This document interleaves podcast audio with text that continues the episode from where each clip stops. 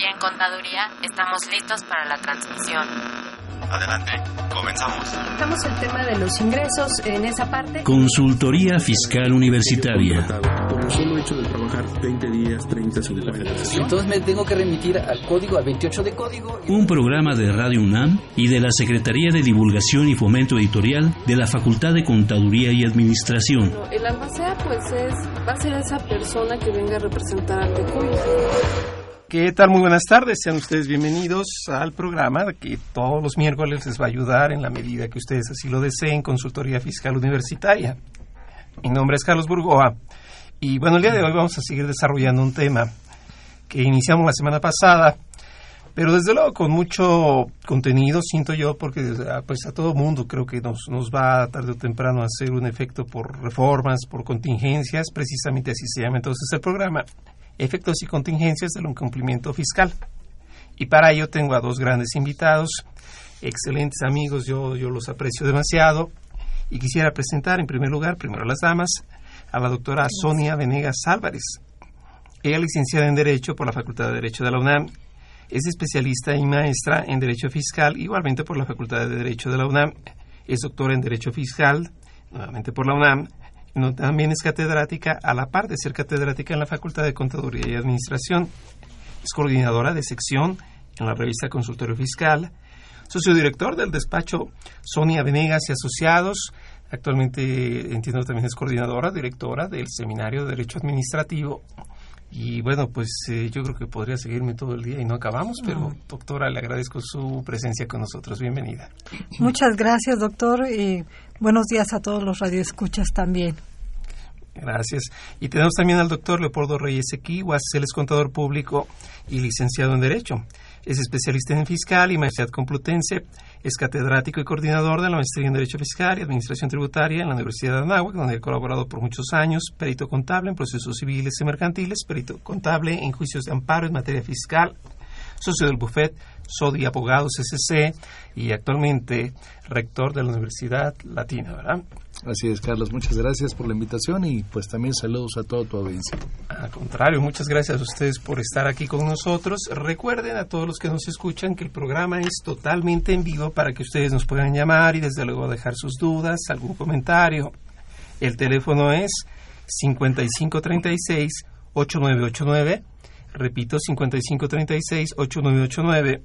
O la da sin costo 01800 5052 688.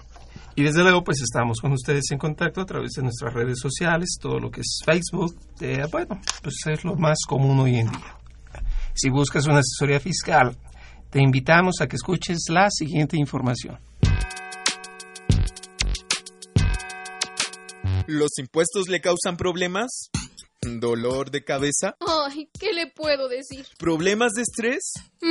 ¿Malestar estomacal? Ay, ¿No puede dormir? ¿Cuenta ovejas hasta el infinito? Basta de sufrir. Nosotros tenemos la solución. La Facultad de Contaduría y Administración te asesorará en tus obligaciones fiscales, laborales y de seguridad social, tanto de manera personal como vía telefónica. Así es, ya no te preocupes por tu declaración anual.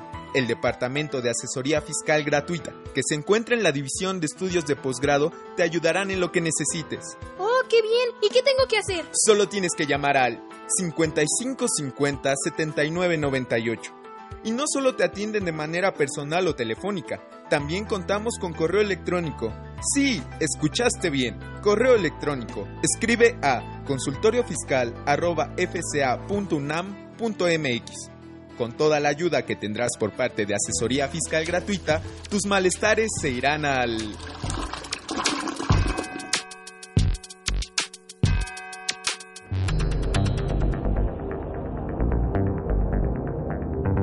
Fiscal.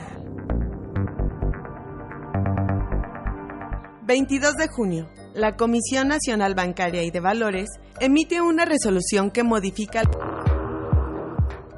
Se publica la resolución de modificaciones a las reglas generales de comercio exterior para 2016. 23 de junio. Se comunica que se delegan diversas facultades a los servidores públicos del Sistema de Administración Tributaria SAT. 24 de junio. La Comisión Nacional de Seguros y Fianzas comunica la circular modificatoria 11 diagonal 16 de la Única de Seguros y Fianzas.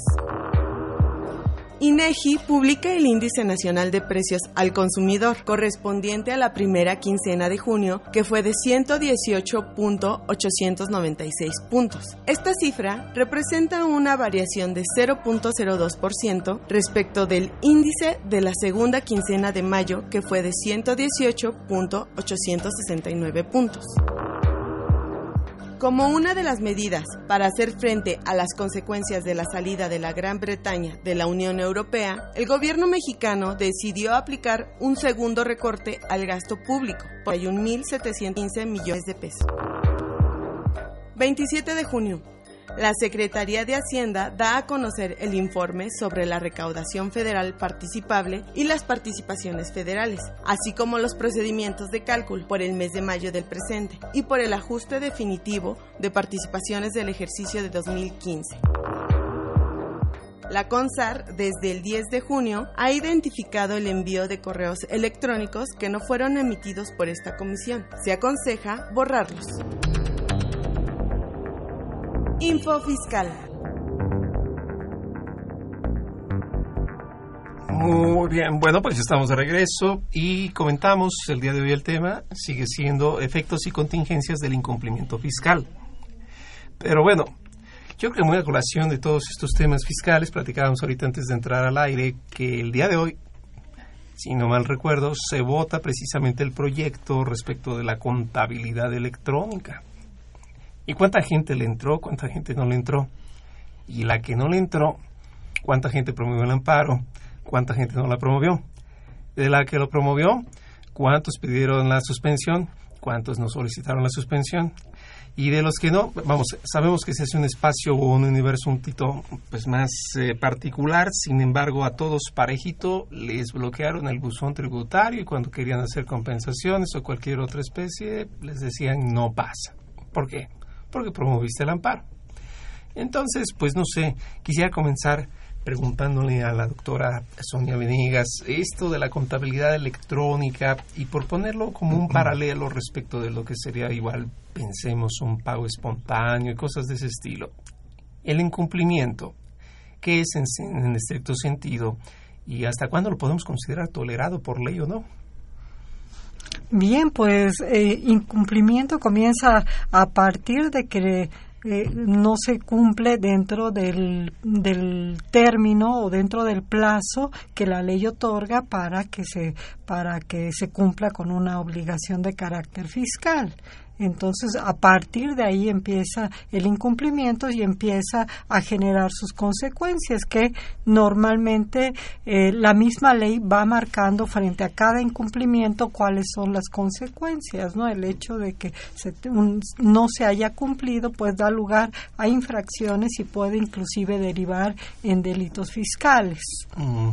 O sea que es una cuestión de cuidado, ¿verdad? Porque no solo es lo económico, sino podría ser también las, las barras, ¿no? La, la prisión. claro, ok. Este, Polo, perdón si hablo de tú, pero es que somos tan buenos amigos. No te preocupes, Carlos. Este, ¿cómo, cómo podríamos entonces eh, considerar que ese incumplimiento se puede dar, eh, pensemos en el ejemplo ahorita, entonces, de la contabilidad electrónica? Mira, eh, recordemos, haciendo un poquito de historia, ya estamos a unos meses prácticamente de que salió a la luz eh, mediante la publicación de la iniciativa de reformas de la implementación de la contraelectrónica a finales del 2013. Y desde aquel entonces visualizábamos dos problemas sistémicos. El primero, la manera en cómo quería la autoridad eh, que se diera cumplimiento a las disposiciones, eh, hasta ese entonces normas técnicas, las normas de información financiera, pues a través de su plataforma electrónica, que de antemano sabemos que pues ha tenido que venir eh, pues difiriendo en muchas etapas el cumplimiento de esta obligación por falta de la capacidad en la infraestructura tecnológica de la propia autoridad. Sin embargo, eh, es importante recalcar que eh, el tema que tú comentas en relación a la, al proyecto de declarar constitucional el tema de la contra electrónica es para fines del envío propiamente pero para los fines operativos nosotros tenemos la obligación desde enero del 2014 de tener ya lista y dispuesta para cualquier ejercicio de facultades de comprobación eh, todo lo que es el concepto en, términos tecnológicos de la contabilidad electrónica. Entonces, el incumplimiento podemos darlo en dos, en dos sentidos, en dos aspectos. El no tener propiamente la contabilidad en, modo electrónico con los sistemas y, y, con los programas de cómputo que señala la autoridad, incluso hace referencia por ahí a una norma oficial mexicana de cómo debe ser el sistema para que pueda ser verificable incluso vía remota por la autoridad. Y por otro el incumplimiento de probablemente la tengo elaborada, la tengo hecha, pero no la he enviado, ¿no? Entonces, eh, estamos hablando de dos diferentes niveles de incumplimiento. Los dos están categorizados como infracción. En el momento en que la autoridad eh, requiera o solicite eh, de manera, vamos a llamarlo unilateral, el envío de la contabilidad, porque a lo mejor estás ahorita todavía gozando de alguna suspensión del envío permanente mes con mes, pues tú le tienes que enviar. Entonces habría, ahí habría, hablaríamos incluso de un tercer nivel de incumplimiento, es decir, aquel que teniendo una suspensión definitiva de no enviar la contabilidad electrónica mes con mes, no se puede sustraer tampoco de si le exige la autoridad en ese momento vía eh, buzón tributario, si es que no le inhabilitaron el mecanismo electrónico, solicitarle la contabilidad, pues el contribuyente la tendrá que hacer llegar a la autoridad, si no voy a buzón tributario mediante un dispositivo magnético que acredite que con independencia de que esté suspendida la obligación del envío, pues está cumpliendo con el llevar la contabilidad en temas electrónicos. ¿no? Entonces, tiene varias aristas, tiene varias situaciones y sin embargo, eh, pues como que el legislador al segundo año, es decir, a finales del 2015, dijo, bueno, muchos de los amparos que se estuvieron interponiendo fue argumentando incluso el hecho de que no había ni siquiera una sanción económica por el, el no envío. Entonces, ¿qué dijo el legislador? Ah, pues si eso es de lo que te duele, este gobernado, pues entonces ahí te va tu multita de cinco mil pesos, ¿no? Y el problema es que esa multa trasciende al hecho de que no la envíes, la envíes fuera de tiempo o la envíes incluso este, con errores o incompleta, ¿no? Eh, aquí ya no, no aplicaría ni siquiera el principio de espontaneidad, porque el artículo claramente dice enviarla fuera de plazo, ¿no? Sin siquiera eh, necesidad de que hubiera un requerimiento expreso, ¿no?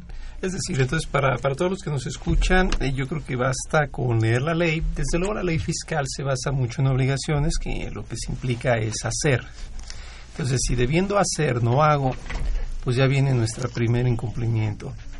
Lo más raro, que es un poco más común de la materia penal, es no hacer, pero pues no obstante por aquí también podríamos tener alguno de estos efectos. Y si por no hacer hago, pues también por ahí viene el incumplimiento, lo cual me acerca, tomando en este caso que estamos tomando como ejemplo la contabilidad electrónica, pues una multita, ¿verdad? Pero la multita eh, ¿Es inmediata, doctora? ¿Cómo la vemos? O, depende mucho? Desde luego cada caso es especial, ¿verdad? Pero ¿hay algún rango en el que yo pueda de alguna forma decir, uff, la libré, no ha surtido efectos de notificación, no me ha descubierto la autoridad? ¿Cómo podríamos ahí tenerlo presente? Bien, pues yo creo que aquí quisiera regresarme un poquito atrás eh, porque sí hay que distinguir entre el, eh, el, incumplimiento del envío de la contabilidad electrónica y todas las infracciones que están reguladas en el artículo 83 que son relacionadas con la contabilidad que puede ser desde el supuesto de simplemente no llevar la contabilidad, no llevar algún tipo de registro en específico a que yo estuviera obligado, llevar la contabilidad dice el mismo código, de una manera diferente a como me la señalan las disposiciones fiscales, no hacer los asientos correspondientes, o sea, eh, ¿Qué quiero decir con ello? Que realmente el cumplimiento de la obligación fiscal de llevar la contabilidad, pues no únicamente se resume a enviarla de manera electrónica, ¿no? Sino, pues toda esta es una temática muy significativa, ya que, como bien lo señalaron ustedes de manera anticipada, pues es un tema que se está discutiendo en la Corte. Sin embargo, yo creo que para los radioescuchas es muy importante saber que la contabilidad pues es un tema mucho más amplio, no es únicamente la contabilidad electrónica. ¿Qué quiero decir con esto? Las infracciones pueden devenir a partir del incumplimiento dentro de la manera en cómo llevo mi contabilidad o simplemente el hecho de no tener mi contabilidad a disposición de las autoridades cuando la autoridad me lo requiere, ¿no? ¿Por qué? Porque estoy obligada a llevar mi contabilidad en mi domicilio fiscal. Y luego, bueno, el artículo 83 señala todos, todos estos supuestos o hipótesis de infracciones y el artículo 84 me va a señalar los montos del incumplimiento de todas y cada una de estas obligaciones. Y como lo mencionábamos, bueno, pues si no se, eh, en tanto en tanto la autoridad no se dé cuenta de que se ha incumplido con la obligación, pues bueno, yo puedo yo puedo rectificar la conducta de manera espontánea y no no no tendré ningún problema, ¿no? Pero si no, si la autoridad eh, se da cuenta de que no he cumplido en tiempo, pues eh, naturalmente ya me emite una me emite una multa. Así es, este, bueno, es un tema bastante complejo. Recordemos, ¿eh? los teléfonos 5536-8989 para que ustedes nos puedan hacer todo tipo de consultas.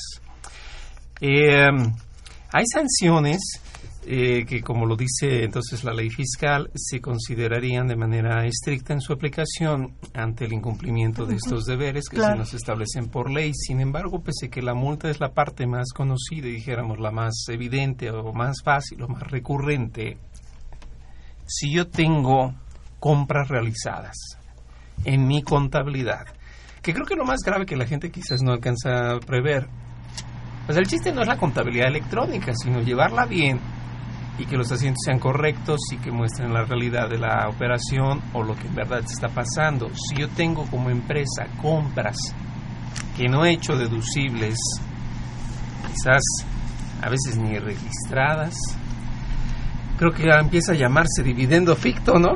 ¿O cómo ves ahí, Polo? Sí, mira, efectivamente entramos al, al terreno de las especulaciones y al terreno de las presunciones juris tantum en contra del contribuyente, ¿no? Eh, aquí lo que no le queda muy muchas veces claro al contribuyente, principalmente al empresario, tanto persona física como moral, es el hecho de que todo acto que realiza el comerciante por su propia naturaleza, pues se presume que busca un fin de carácter especulativo, ¿no? Es la famosa razón de negocios en las que muchas veces la autoridad pretende fundar y motivar el tema de las presunciones. Y bueno, el hecho de que yo tenga una adquisición no registrada en contabilidad, pues equipara hoy en día a lo que para el tema de la discrepancia fiscal es en el caso de una persona física que de repente tiene facturas electrónicas emitidas a su favor y que dan una cantidad mayor a los ingresos que él está reportando, ¿no? O sea, más o menos para tener una analogía que quede un poquito más clara la, el alcance de esa presunción, porque muchas veces dicen, bueno, pues yo puedo comprar lo que se me pegue la gana, porque tengo que pagar un impuesto sobre la renta, ¿sí? Por el simple hecho de comprar. Bueno, lo que pasa es que se presume que esas compras traen como un fin el establecer un mecanismo de negocio paralelo o alterno a lo que formalmente estás registrando y que la riqueza que te genera esa operación, pues evidentemente no la estás reconociendo para los fines fiscales. Entonces es decir que, que, el castigo desde luego viene en el sentido de multa, pero va a venir en muchos aspectos más graves. Ahora, con todo el sistema electrónico, pues creo que será fácil saber si yo en mi contabilidad tengo 10 respecto de proveedores y proveedores me dicen, no, pues yo solo tengo 8. Ahí va a estar bueno el punto, ¿verdad? Esta disonancia, llamémoslo así, respecto a la información que se envía, que hoy en día nos va a acercar y creo que ya es el siguiente mes para que tengamos, bueno, el siguiente mes cuánto falta, ¿no? Estamos a, dos días. 29. Que la revisión electrónica. Híjole, la revisión electrónica, doctora, ¿cómo, cómo se espera que va a suceder o cómo se... Pues no la hemos imaginado realmente porque no ha habido ninguna todavía. Pues bueno, eh, de entrada hay que mencionar este eh, esa ventaja que tiene la autoridad fiscal hoy en día después de la implementación de medios electrónicos y que no tendrá que desplazarse primeramente para llevar a cabo revisiones. Bueno, desde luego que eh, existe la posibilidad porque pues está en la ley y en la práctica también se da, pero es una vía más y una vía más expedita para, para la autoridad. A ello podemos sumarle la situación de que a través de toda la información que le damos vía contabilidad electrónica, vía declaraciones em, sustantivas, vía declaraciones informativas, pues tiene una serie de elementos. Entonces, esta, mm, e, esta, em, esta forma de revisiones electrónicas, eh, pues ya vienen con una predeterminación, es decir, una cuantificación presumible. ¿Qué quiere, ¿Qué quiere decir? Que pues va a ser una especie de, de invitación también a que el particular se acerque con la autoridad y se autocorrija. Y si no se autocorrige, pues bueno, esta preliquidación que estará enviando la autoridad se convertirá en definitiva. Ahora, en esa preliquidación, pues yo pienso que ellos van a poder hacer uso de todo, ¿no? De CFDIs, de depósitos en efectivo, de la contabilidad electrónica. Y, y lo más chistoso es que si no se manda precisamente la referencia de todos los movimientos pues que deben considerarse en la contabilidad electrónica, también empiezan a hacer sanciones. Es decir, hay sanción por no mandar información, hay sanción por no hacerlo bien hay sanción por no pagar bien, porque estamos plagados de obligaciones. Sí. Sí, desde luego, yo creo que la carga de obligaciones formales es más pesada para los contribuyentes que muchas veces la carga del pago en concreto, ¿no? De, de las contribuciones. Este nuevo sistema entonces que ahora se recarga principalmente, como bien lo decía la doctora, en obligaciones de forma y bueno, para dar resultado al fondo, desde luego no podría considerarse una forma de pago si no hay los esquemas o los instrumentos previos que ayudaran a, pues, depurar ¿no? ese pago final. Eh, pero platicamos un poquito ahorita antes de entrar al aire. ¿En qué momento la forma se vuelve fondo? Y platicábamos porque si yo tuviera en un año, que era el ejemplo comentábamos, eh, un préstamo de dos millones de pesos. Pero yo jamás, jamás lo informé en mi declaración anual. Es ingreso ya, ¿verdad? Hágale como uno le haga. Así es, es correcto. Fíjate que hay una, una tesis aislada muy preocupante de la primera sala de la Corte, donde ya eh, pues determinó que si tú no presentas tu declaración anual en tiempo, informa es decir, el 30 de abril o el día hábil siguiente, en caso de que sea un día inhábil, este 30, pues ya en automático, si aunque tú informaras, en todo caso, en el apartado informativo de los ingresos por los que no estás obligado a pagar impuestos, sea préstamos, donativos, etcétera, pues ya para la autoridad va a ser un ingreso grabado. Y bueno, pues es muy preocupante porque ya el hecho de que sea un precedente y haya llegado hasta la primera sala quiere decir que ya hay mucho trabajo ahí de de cabildeo de las autoridades, ¿no? Entonces esperemos que no se, se, genere jurisprudencia porque vamos a estar en un verdadero problema, ¿no? Ahora, eh, fíjate que tú mencionabas algo muy interesante, forma y fondo. Eh, desafortunadamente la autoridad eh, está, dada sus limitaciones, aplicando los mismos criterios que toda la vida ha aplicado en el sentido de qué sucede o qué define su criterio cuando hay un impedimento de hacer una verificación, pues vamos a llamarle objetiva de la verdadera situación del contribuyente. En el momento en que la autoridad tiene cualquier limitante jurídica, material o de la naturaleza que sea, pues para ellos es crédito fiscal y hazle como quieras, ¿no? O sea, no se preocupan realmente por hacer una ponderación de si los elementos con los que se cuentan realmente son los suficientes para determinar un crédito fiscal. Y, evidentemente tú decías, estamos especulando porque realmente no hemos visto ya en términos reales cómo va a aplicar la autoridad el tema de las auditorías electrónicas. Mira, eh, desde la perspectiva contable y por método de auditoría, ¿no? todo conforme a normas de información financiera y a métodos de auditoría avalados por el Instituto Mexicano de Contadores Públicos, yo te puedo señalar que están tomando en cuenta dos o tres elementos. Eh, la autoridad habla de inconsistencias, ¿no? que en el momento en que se detecta una inconsistencia, que es una inconsistencia viéndolo desde la perspectiva contable y de normas de auditoría. Se supone que cuando tú mandas información estableciendo cuál es tu estatus como contribuyente, pues básicamente los elementos más importantes que se toman en esa declaración, pues cuántos ingresos tienes, cuántas deducciones y con base en eso el cálculo aritmético, ¿no? Entonces, pues todo va a ir en función de esos dos rubros, ¿no? Si tú dices, oye, yo tengo ventas por 10 millones de pesos, pero resulta que las informativas, como decía la doctora Venegas, de tus diferentes clientes arrojan una cantidad diversa a ese importe, ahí tenemos una inconsistencia. Si tú dices, mis deducciones fueron de 6 millones de pesos y tus proveedores declaran cantidades menores a esos 6 millones, ahí tenemos una inconsistencia. Y es en donde te van a llamar y es en donde te van a pedir información o aclaración del porqué de la discrepancia, ¿no? Otro tema de inconsistencias, dado el gran cúmulo de elementos electrónicos que hoy tiene la autoridad, tú bien mencionabas el tema del CFDI. Un CFDI, ¿verdad? Eh, que en términos clásicos, contables o fiscales, eh, representaba en otra época una deducción y era el único alcance que se le daba, hoy en día el CFDI tiene eh, una ambivalencia. Si bien es cierto es una deducción autorizada o es una forma o un mecanismo para acreditar una deducción autorizada, per se se presume que hay un ingreso previo para la obtención del recurso con el cual estás haciendo la liquidación de ese CFDI. Es decir, que si tú tienes declarados 2 millones de pesos de ingresos. Pero los FDI, que tú dices, estos no los meto en la contabilidad porque mi contador me dice que no son deducibles, pues ya no dejan, eh, vamos, anteriormente no jugaban en el cálculo y, nadie se preocupaba por verificar o hacer esa... Exacto, ¿no? Hoy ya no va a ser así.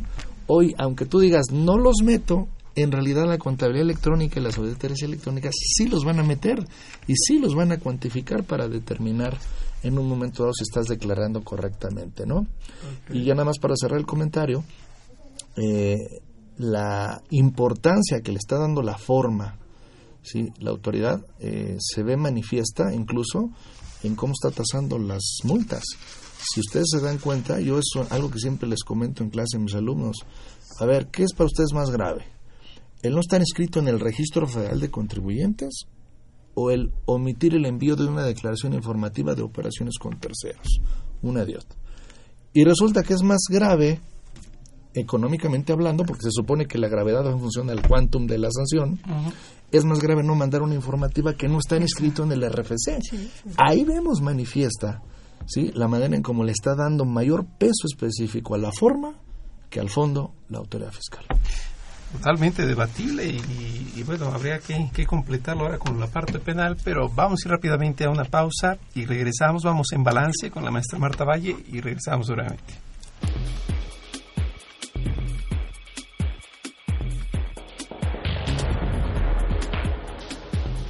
Esta nueva edición, la 645, la quinta en formato digital, Consultorio Fiscal, como siempre, presenta interesantes artículos de corte jurídico, laboral, contable, financiero y fiscal. En este ejemplar, Grecia Analgit Morales Tiburcio sugiere una estrategia de inversión para mejorar la cuantía de una pensión, la modalidad 40. Sonia Venegas Álvarez analiza la sociedad por acciones simplificada.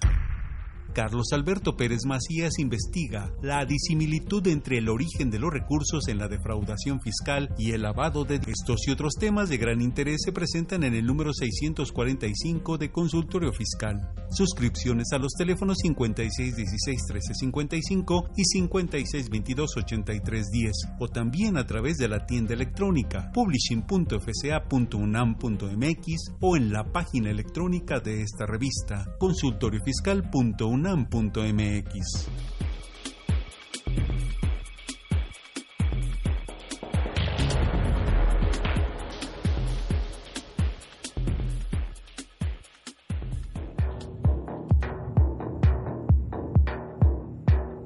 En Balance con Marta Valle.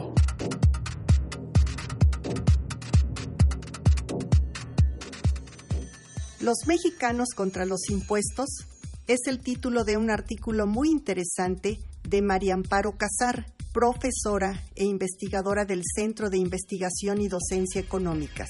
En dicho artículo, la autora vierte comentarios sobre la encuesta de opinión pública de persión de riesgo tributario y cultura fiscal realizada por Buendía y Laredo en julio de 2012 y por encargo de la Administración General de Evaluación del Servicio de Administración Tributaria.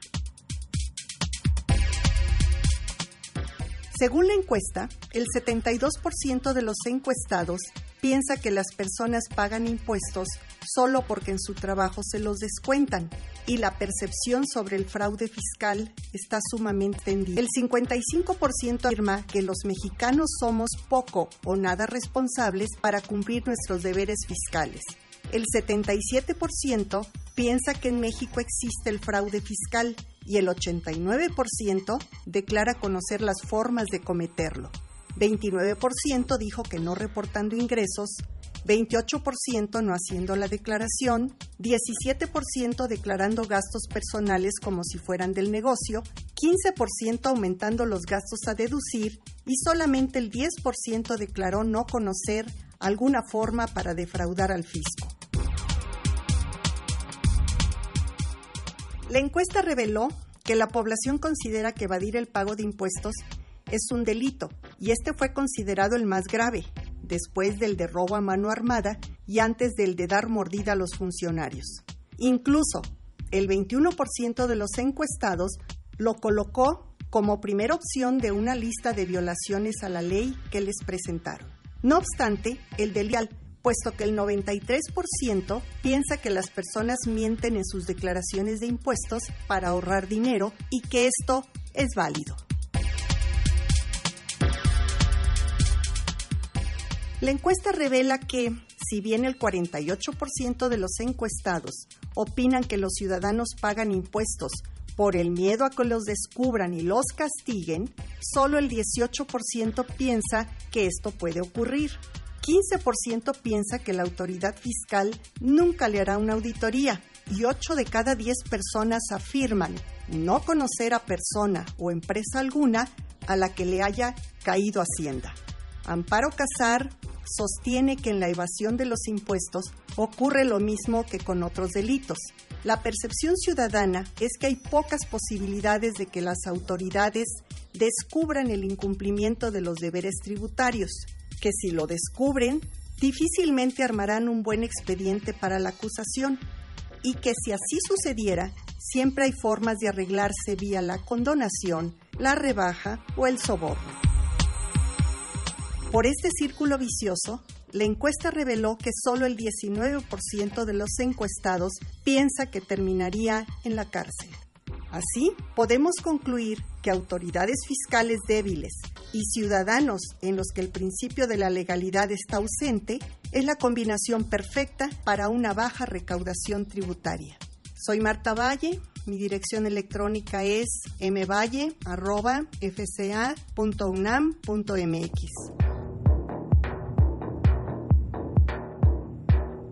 En Balance con Marta Valle.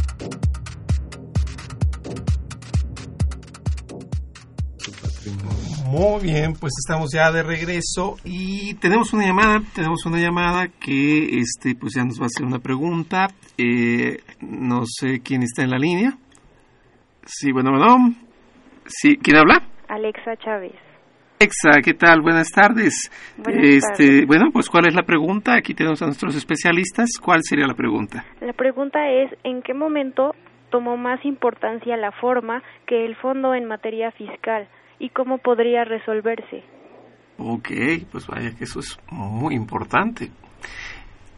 Adelante. Bueno, de entrada no se va a resolver, sino ya por el contrario, como vamos viendo, es una situación que se va acumulando y em, pues poco a poco esto fue paulatino, ¿no? Esto eh, naturalmente que siempre han existido a la par las obligaciones sustantivas y las obligaciones formales.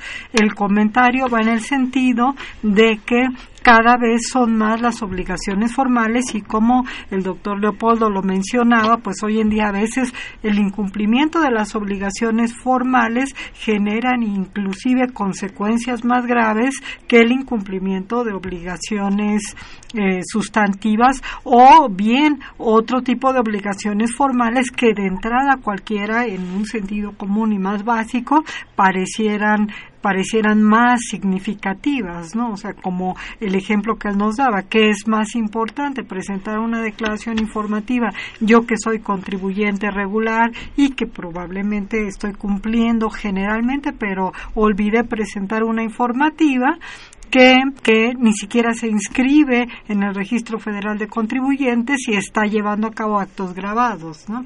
Sí, esa es la situación. Perfecto. Alexa, bueno, pues eh, ahí hay un punto de vista, pero entiendo que había otra pregunta o no sé si de ahí surja otra este, inquietud. Sí, otra pregunta es, no comprendimos bien eh, la ambivalencia de las CFDI. Entonces, ¿podrían mm, profundizar en ello? Alexa, mira, eh, te lo voy a decir en términos prácticos para que quede más claro. Un contador, antes del 2014, cuando tú le venías a decir, oye, quiero que me lleves mi contabilidad, pero también quiero que me digas qué puedo hacer deducible, pues el contador te decía generalmente, tú pide factura de todo lo que puedas, ¿no? E incluso si tienes ahí alguien de tu familia que también gaste, pues también dile que pida facturas a tu nombre y todo lo vamos a meter deducible y pues terminabas metiendo ahí hasta la despensa y la comida del perro, ¿no? ¿Qué sucede ahora con el eh, cambio de paradigmas? Es decir, dejamos el papel y nos vamos a la parte tecnológica, al CFDI. Anteriormente el papel lo elaboraba un particular y la autoridad no tenía conocimiento ni de cuántas facturas ni de qué montos eran las cantidades que te estaban facturando tus diferentes proveedores. Hoy en día, como el CFDI se sube en automático a la plataforma del SAT, aunque tú no le quieras decir en qué gastas ni cuánto gastas, automáticamente ya la autoridad sabe perfectamente cuántas facturas fueron emitidas a tu nombre y por qué cantidades. Entonces, ¿qué quiere decir esto? La ambivalencia es de que eh, la factura en papel nada más se tomaba como deducción porque la autoridad desconocía en términos prácticos y materiales, a menos que te hiciera una revisión directa, cuánto era el importe de tus facturas de gastos, ¿no? Al margen de que tú se lo manifestaras en tu declaración. Hoy en día, aunque tú no le digas cuánto gastas o cuánto te facturaron tus diferentes proveedores, si tú sigues esa inercia de pedir factura de todo y para todo, pues puedes tener el riesgo de que eventualmente eh, tus eh, números o tus cifras personales no cuadren, porque lo va, lo que va a hacer la autoridad es que lo va a tomar como un ingreso previo como requisito sine qua non para que tú pudieras haber gastado y adquirido sus bienes o contratar sus servicios y lo va a reconocer también como una deducción si es que reúne los requisitos fiscales, ¿no? Entonces lo que hay que cuidar aquí es revisar todos los meses, subir, echar un vistazo a la plataforma del SAT para ver qué están facturando tus diferentes proveedores a tu nombre. No vaya a ser por ahí que alguien se haya equivocado y haya pedido una factura de 10 millones a tu nombre ¿verdad? Y al rato a ti te estén achacando una compra con un dinero no declarado, ¿no? A eso nos referíamos con la ambivalencia del CFDI actual. A ver, eh, se me ocurre, Polo, y a ver si, si lo dejamos un poquito claro, que Alexa sea nuestro termómetro para este punto. Ahí estamos, Alexa, ¿verdad? Sí. ¿Sí, verdad? Sí. A ver, lo voy a poner en dos palabras. Ustedes díganme si, si estoy diciendo una tontería, así como discurso político, si voy bien. La primera es, la primera ambivalencia es por el sentido, y lo diría en términos generales, es el 140 de la ley del ISR y se refiere a la fracción tercera que dice que son dividendos fictos las erogaciones que no sean deducibles conforme a esta ley y beneficien a los accionistas de personas morales. Quiere decir que yo con una tarjeta corporativa compro unos pants, eh, sale obviamente con nombre de tarjeta de crédito porque los bancos tarde o temprano lo mandarán y sale por ahí el comprobante. Sin embargo, pues no le dan el efecto fiscal. No obstante, porque no es deducible para la empresa o aún haciéndolo tratando de hacerlo deducible, la auditoría dice no pasa, dividendo ficto. Y por el otro extremo, el 55 del Código Fiscal dice que se va a presumir la utilidad fiscal cuando se da alguna de las registros de operaciones, ingresos o compras, así como alteración del costo por más del 30% sobre los declarados en el ejercicio. Es decir, ya no es nada que me lo quedo aquí, ¿verdad? Así es. Como que ya todo el mundo sabe qué facturo, qué es lo que pido y pues este por ahí puede salir. Este, no sé, Alexa, si con esto vamos bien y, o si salga algún otro punto. Sí, vamos entendiéndolo. Entonces es necesario y muy importante tomar en cuenta lo que los CFDIs van diciendo. Sí, porque pues lo registramos o no, pues es chismosito porque se timbra, ¿no? Así es. Así es. Muy bien, Alexa, pues este, no sé si vamos bien y o alguna otra duda, aprovechando la llamada. No, sería todo. Muchísimas gracias. Alexa, muchas gracias. Perfecto, pues eh, ¿cómo ve doctor este tema? Pues bueno, yo creo que aquí también algo que no hemos tocado y que es muy importante es como, y viene a colación por lo que se acaba de comentar en el 55, es cómo la autoridad en diversas disposiciones fiscales va teniendo facultades para determinar de una manera presuntiva o hasta ficta, ¿no? Por ejemplo, en el caso del artículo 41, cuando las personas no presentan declaraciones, avisos y que, por ejemplo, hayan em, normalmente se, se trata del cumplimiento de una obligación sustantiva, dice, se hará efectiva una cantidad en base a declaraciones anteriores. Pensemos en algún contribuyente que se dedica a mm, artículos de temporada y, y, casualmente, no sé, en ese tiempo uniformes, juguetes, eh, juguetes para lo de Navidad, artículos navideños y de pronto en febrero, marzo se le olvidó a este, presentar su declaración, le van a determinar en base en las últimas tres declaraciones, en este caso pues la, la de diciembre fue la más alta y entonces tendrá que pagar, ¿no? No, incluso ese artículo, perdón Carlos, este doctor, incluso ese artículo trae ahí un, un delito ahí medio escondido, ¿no? Porque dice que cuando el contribuyente se niegue a atender el llamado de la autoridad en tres ocasiones respecto de la misma obligación omitida, pues se podrá dar vista a las autoridades competentes. ¿Quiénes son las autoridades competentes? El Ministerio Público. Y el delito al que nos referimos es el de desobediencia a mandato de autoridad, ¿no? Así es como lo que conocemos como desacato. Exacto. Si alguien tiene dudas puede preguntárselo a López Obrador, porque en algún momento se lo quisieron hacer efectivo. Pues sí lo hacen, ¿eh? Sí, sí, sí, claro. lo hacen. A mí ya me tocó ver un asunto de la Administración Local de Recaudación de Guanajuato a un contribuyente que me dice, oye, me están notificando una orden de presentación con la PGR. Le digo, pues ¿qué hiciste? No, pues nada más dejé de atender unos requerimientos y se nos hizo muy raro, pero sí, ya llegando ahí nos enteramos que así fue. ¿eh? Rudeza innecesaria. Doctora, pero me llama mucho la atención ese punto, porque efectivamente, este, como bien lo platica, el hecho de no declarar, pensemos, en el mes de marzo, eh, me deja la posibilidad en la que pues yo obvio voy a tener los tres requerimientos. También será un abuso de mi parte no atender tres, salvo que no estuviera presente y a nadie le encargo mis números, ni contador, ni nadie, ni perro que me ladre. Sí. Entonces, pues llega y finalmente, ¡pum!, se van los estos. Me queda un poco la duda entre lo que es lo de hecho y lo de derecho.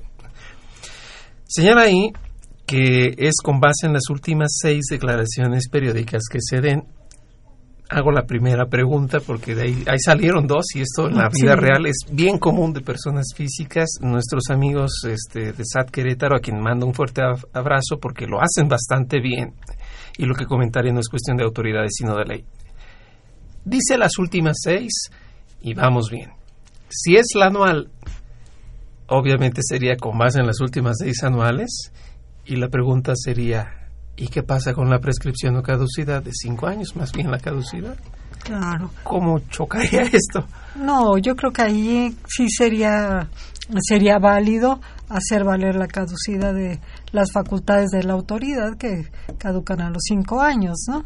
Sí, porque se está yendo seis. Ahora me voy un poquito más extremo. El siguiente párrafo dice, o en la información fehaciente, ¿no?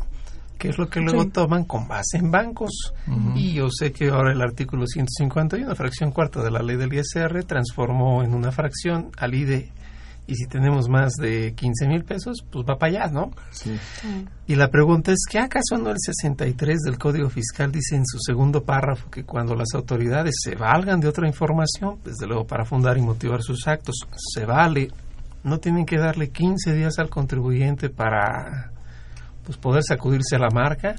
Y el 41 dice directo a liquidación digo, sé que son parches a la ley, ¿no? El 41 fue un parche posterior. Sí, sí, sí, sí, sí, ¿Cómo, ¿Cómo estamos ahí? Sin desdeñar que el contribuyente ha hecho mal también, ¿no? Claro, bueno, aquí también hay que establecer dos cosas.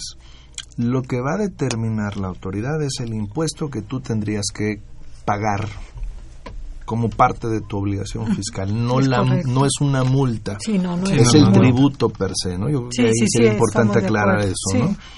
Entonces digo, si, si vemos este, los últimos criterios de la corte para no otorgar suspensión, pues te va a decir, este, pues no es un daño de irreparable omisión, porque eh, pues si hiciste un pago en exceso, pues presentas tu declaración anual y en la anual pues solicitarás el, la devolución o la compensación. Creo que ese sería, digo, una forma muy simplista si ustedes lo ven así, pero sería un esquema de de cuál sería el alcance que podría tener ese, ese cobro en exceso, ¿no? Porque a lo mejor estamos pagando algo que en realidad no tendríamos que haber cubierto.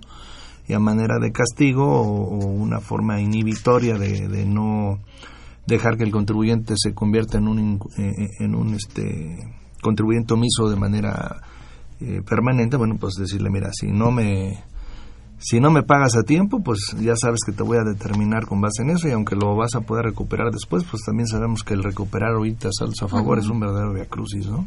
Claro, como que quien lo hace se va a festejar al ángel, yo creo. Pero a ver, me regreso un poquito. Los depósitos en efectivo sin duda pues llaman la atención y yo pensaría que a partir de 2014 se depura un poco por lo siguiente. Recordemos que existió un IDE, un impuesto a los depósitos en efectivo, que más que nada era un efecto de control, como bien lo decían, y, o lo pues, llamado de otra forma chismosito. Pero, hasta antes de 2014, la ley que ya no existe del IDE decía que los bancos, ojo, no pasaban información de los depósitos hechos, sino del impuesto pendiente de haberse retenido. Dicho en pocas palabras, no pasaban saldos pasaban a la autoridad informe de impuestos, que no es lo mismo. Al día de hoy, ya lo dice, pero montándonos ahora en el esquema total de bancos, solo habla de los intereses reales o nominales. Digo, yo sé que si lo sí, llegó a la cantidad, pero ¿cómo se explican entonces? Porque pues, creo que se pasaron saldos realmente. Sí. Es una diferencia bien importante, sin dejar de lado que el ingreso permitido pues obviamente, eh, vamos, pues no es pleno, ¿no? Porque pues hay gastos que hacerse, algunas son deducciones. ¿Cómo jugaríamos en ese aspecto? Digo, el incumplimiento me queda claro, pero el abuso también de, autoridad, me refiero legislativa, pudiera costar. ¿Cómo lo vemos ahí? Sí, no, fue un hecho de que en realidad se, se estuvieron pasando saldos, ya que una de las consecuencias que se tuvieron y que se siguen repercutiendo a la fecha son las famosas invitaciones y las invitaciones reflejan, vacían ahí los saldos, el movimiento de los saldos, ¿no? Sí hay un, sí hubo un exceso e inclusive hubo algunos bancos que se opusieron a entregar esa información a las autoridades fiscales. Sí, porque... Pero, pues bueno. Fue a darse gusto con la cuchara grande, ¿no? ¿Y dónde que viene la cuchara grande? Ya ha sido chiquita para el contribuyente, ¿no? No, yo creo que si la autoridad, o mejor dicho, el contribuyente supiera toda la información que electrónicamente le llega a la autoridad, digo, estamos hablando de los saldos bancarios, estamos hablando de los FDI, tenemos ya los FDI de nómina, eh, tenemos las DIOT, tenemos las N informativas, tenemos ahora los, los famosos avisos antidefraudación fiscal, que si llegas y pagas en efectivo más de 100 mil pesos, aunque no seas contribuyente y aunque no pidas factura, te piden que te identifiques porque te van a reportar también. Bueno, hasta por los viajes en avión, también reportan a los contribuyentes, ¿no? Claro. Eh, yo creo que muchos se la pensarían dos veces, ¿no? De, seguir en la, en la opacidad fiscal.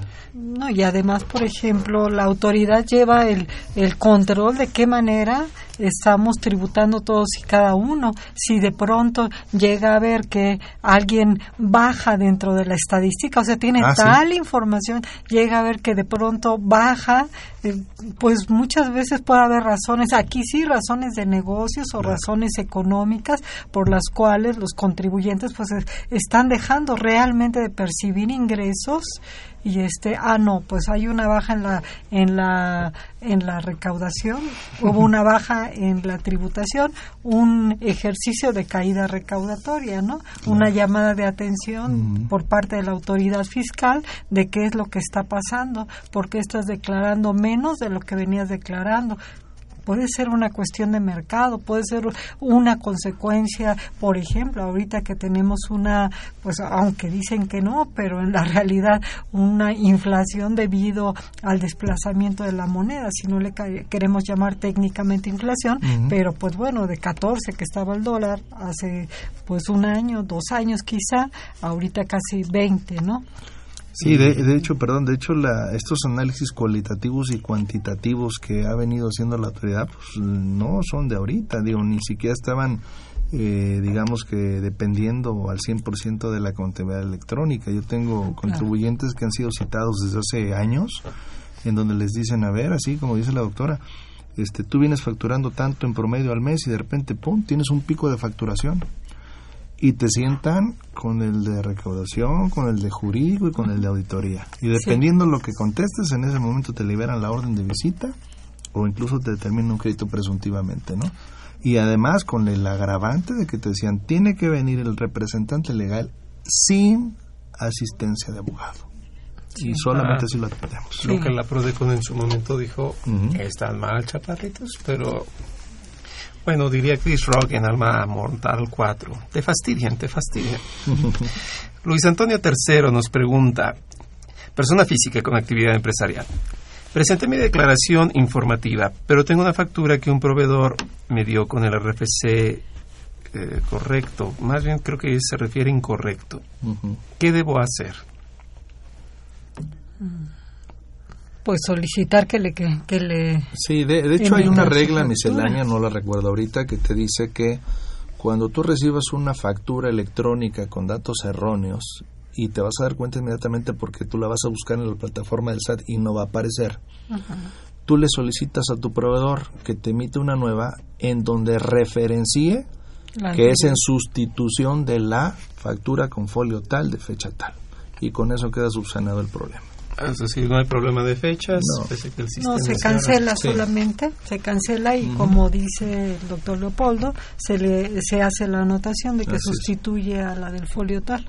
Ok, perfecto, pues bueno, ahí lo tenemos. Y Alejandro Peregrina nos pregunta, cuando hablamos de discrepancia fiscal, ¿es estrictamente aritmética entre los datos del contribuyente y los que tiene el fisco registrados?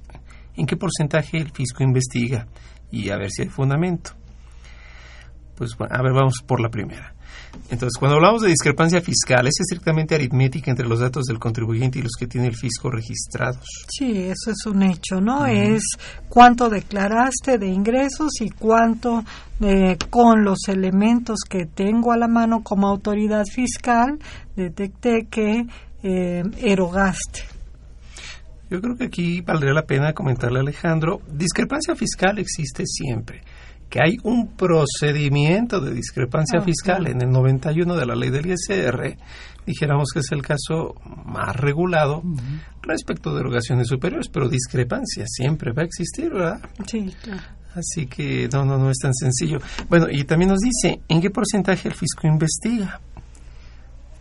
Bueno, en realidad la reforma del 14 en relación a la creación de la contabilidad electrónica, pues era precisamente por eso, porque el fisco no investigaba. Y no investigaba no porque no quisiera investigar, sino no tenía ni los recursos humanos ni materiales suficientes pues para auditar a toda la gente que pues incurre en estas prácticas, ¿no? Y lo dice claramente en la exposición de motivos de la reforma, ¿no?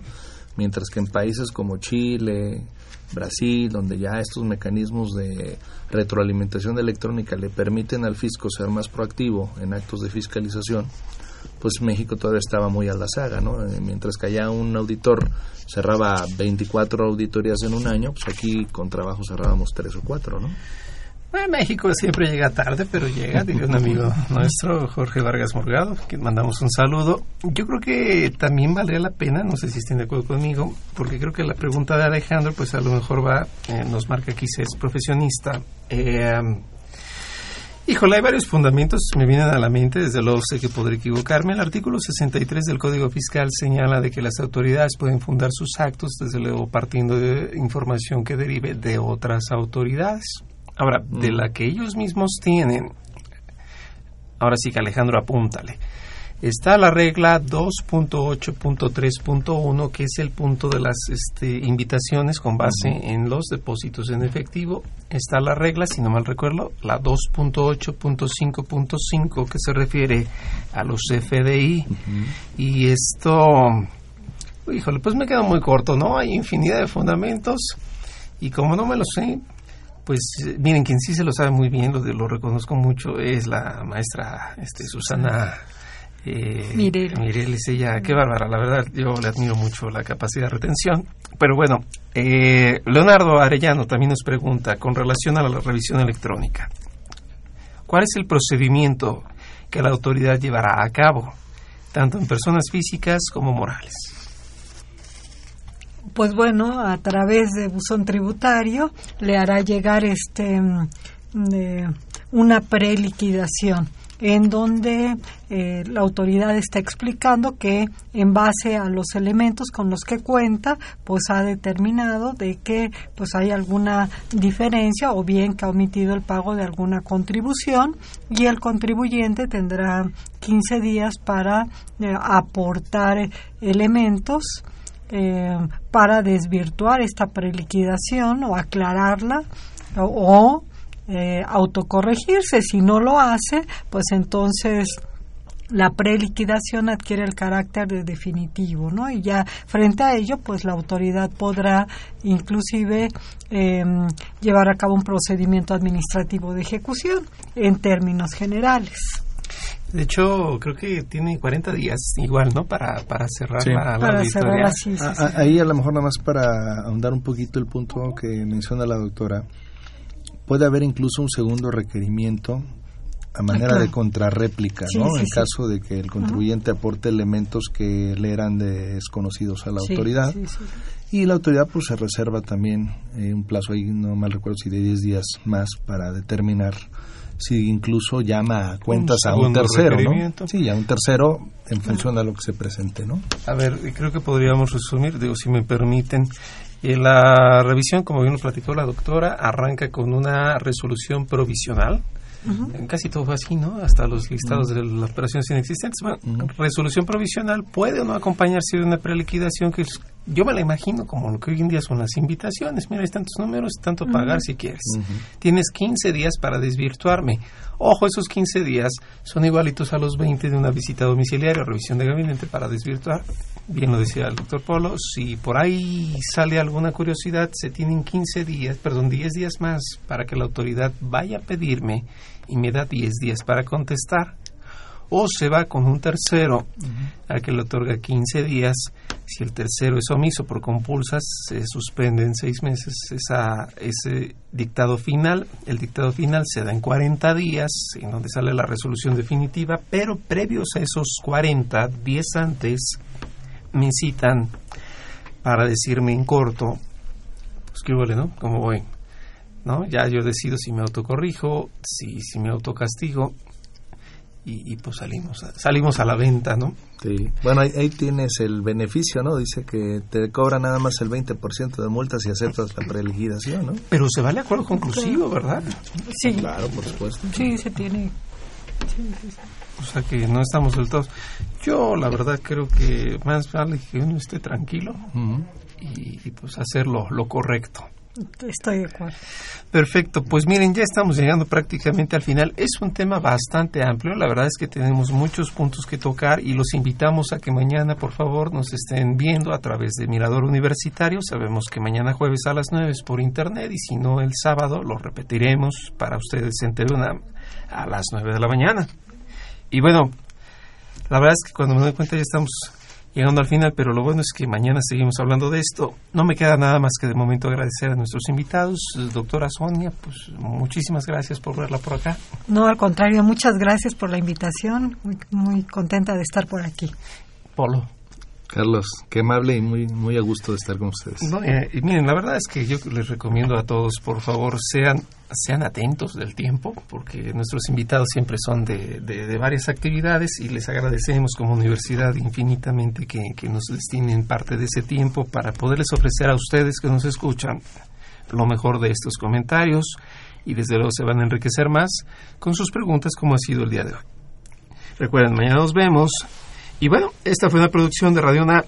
En los controles técnicos estuvo Socorro Montes, en la producción por parte de la Secretaría de Divulgación y Fomento Editorial de la Facultad de Contaduría y Administración, Jara, Celeste Rojas, Alma Villegas, Beatriz Tobias, Moisés Cisneros y Juan Flandes.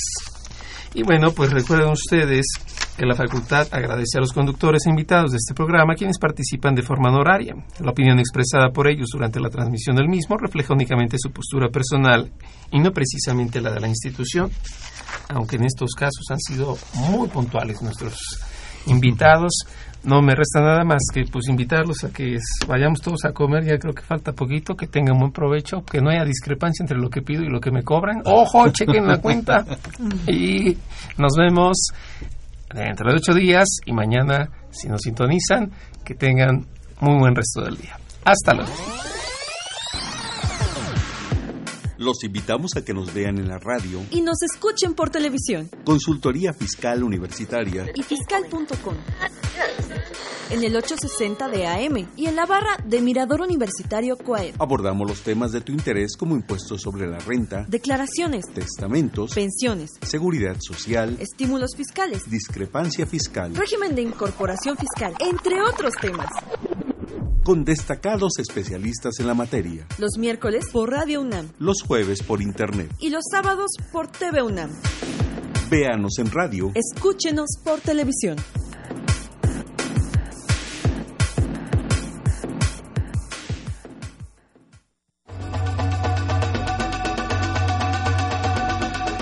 Consultoría Fiscal Universitaria